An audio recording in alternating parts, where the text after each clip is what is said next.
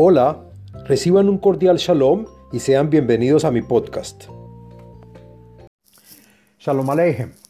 Este podcast pertenece a la serie del tema del libro de los Salmos. En este podcast del contenido de los Salmos hablaremos del Salmo número 43, el cual trae beneficios y es recomendable, entre otros, para encontrar información de problemas por medio de los sueños, para encontrar empleo, para descubrir el camino espiritual y más. Este salmo contiene cinco versos. El Salmo 43 es el segundo salmo del segundo libro de los salmos. Al día de la semana lunes y al día con fecha 7 del mes. El podcast está dividido en cuatro partes. El contenido del salmo, la segulota y beneficios del salmo, las meditaciones del salmo y la explicación de cada verso en este. Bueno, ¿de qué se trata el Salmo número 43? Este salmo, según el comentarista Meiri, es continuación del salmo anterior, el número 42, en el cual después que nos recuerda la enorme ansia y anhelo que se descubra frente a nosotros el honor de la Shejinah o presencia divina. Asimismo, presenta el dolor que tenemos por el velo y ocultamiento de la luz espiritual por estar en el exilio, junto con los problemas que sufrimos generados por las naciones que niegan el nombre de Hashem. El comentarista adiciona también que hay que implorar clemencia a Hashem que tome venganza de las naciones y que nos lleve de vuelta al templo sagrado. Bueno, ahora hablemos de la segulot del Salmo número 43. Encontré la siguiente segulot o beneficios para los cuales se puede adoptar y están relacionadas a este salmo. Primero, para encontrar información de problemas o acertijos por medio de los sueños para aquel que lo despidieron de su trabajo pueda encontrar otro empleo. También sirve para que la construcción de un lugar donde se, vaya a vivir fluya sin problemas. También para encontrar el camino de la espiritualidad. También se usa para que generar temor e inseguridad en las personas que te odian. También para encontrar personas que nos defiendan y o representen en litigios y cuestiones legales. Asimismo, para facilitar la investigación y así llegar a la verdad de las cosas. Y por último, para estar protegido en tiempos de guerra o conflictos armados. Bueno, hablemos sobre las meditaciones. Encontré una meditación en este salmo. Está recomendada por la página de Facebook Kabbalah y Torah en expansión. Trae un nombre sagrado para meditar, que son las letras Lamet Lamet Hei, y se pronuncia La La. Dice la página que si quieres estar seguro con respecto a una causa especial y deseas obtener información por medio de un sueño, debes ayunar durante el día y antes de acostarte debes recitar siete veces el Salmo número 43 y meditar en el santo nombre Lamed Lamed Hei o Lala, expresando claramente tu deseo complementado por una oración apropiada.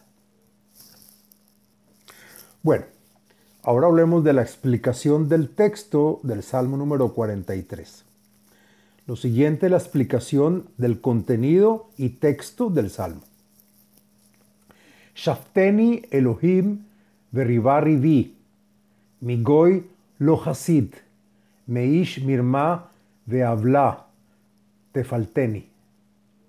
Toma venganza por mí, Elohim, y según Eben Yehie, enjuicia en mi nombre, lucha por mí la batalla contra las naciones, contra aquellas naciones que no están acostumbradas a la misericordia y compasión, aquellas con hombres malos e hipócritas que se muestran benévolos, pero nos traicionan a la primera oportunidad. Sálvanos de todos estos. Según el comentarista Malvin, el salmo se refiere a las naciones que no hacen misericordia entre ellos y que están erradas y hacen equivocar a sus seguidores. Rashi agrega que este salmo se refiere al reino de Edom, hoy, día sería Occidente, es decir, Isaf, el hermano de Jacob, que no aprendió nada a pesar de haber vivido entre justos, como lo fueron Isaac y Abraham. Kiata Elohei Mauzi, Lama Zenachtani, Lama Koder Edhalech, Belahatz Oyev. Pues acaso tú no eres el Dios que me defiende, resguardas y fortalece. ¿Por qué ahora en el exilio me has abandonado y no me proteges? ¿Por qué mi cara se apaga y ando ensombrecido bajo la presión y prohibiciones que ejerce sobre, sobre mí el enemigo? Shlach orja veamiteja, Emma yanjuni, yaviuni el har kocheja, de él mishkenoteja.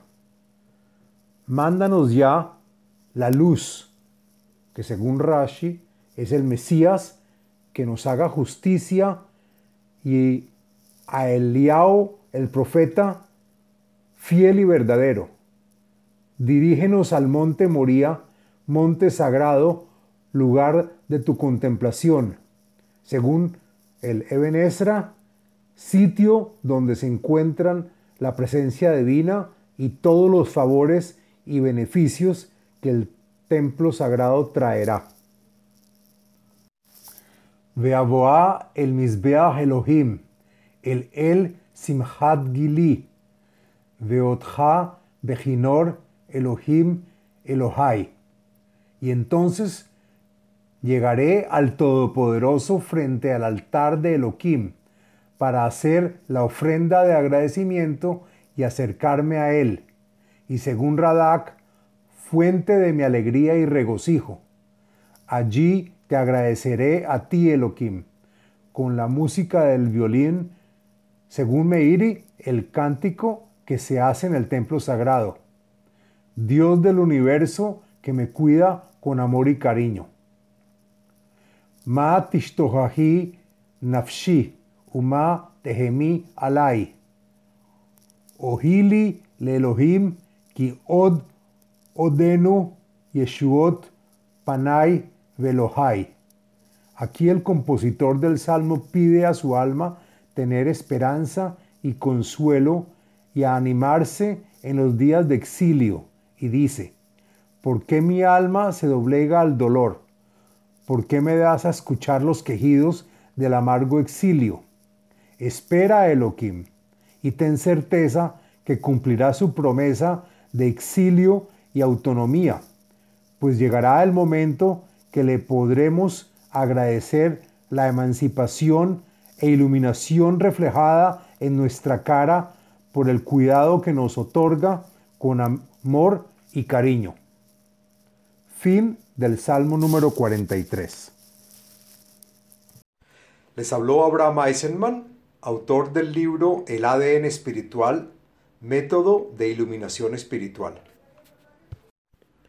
Sitio web abrahameisenman.com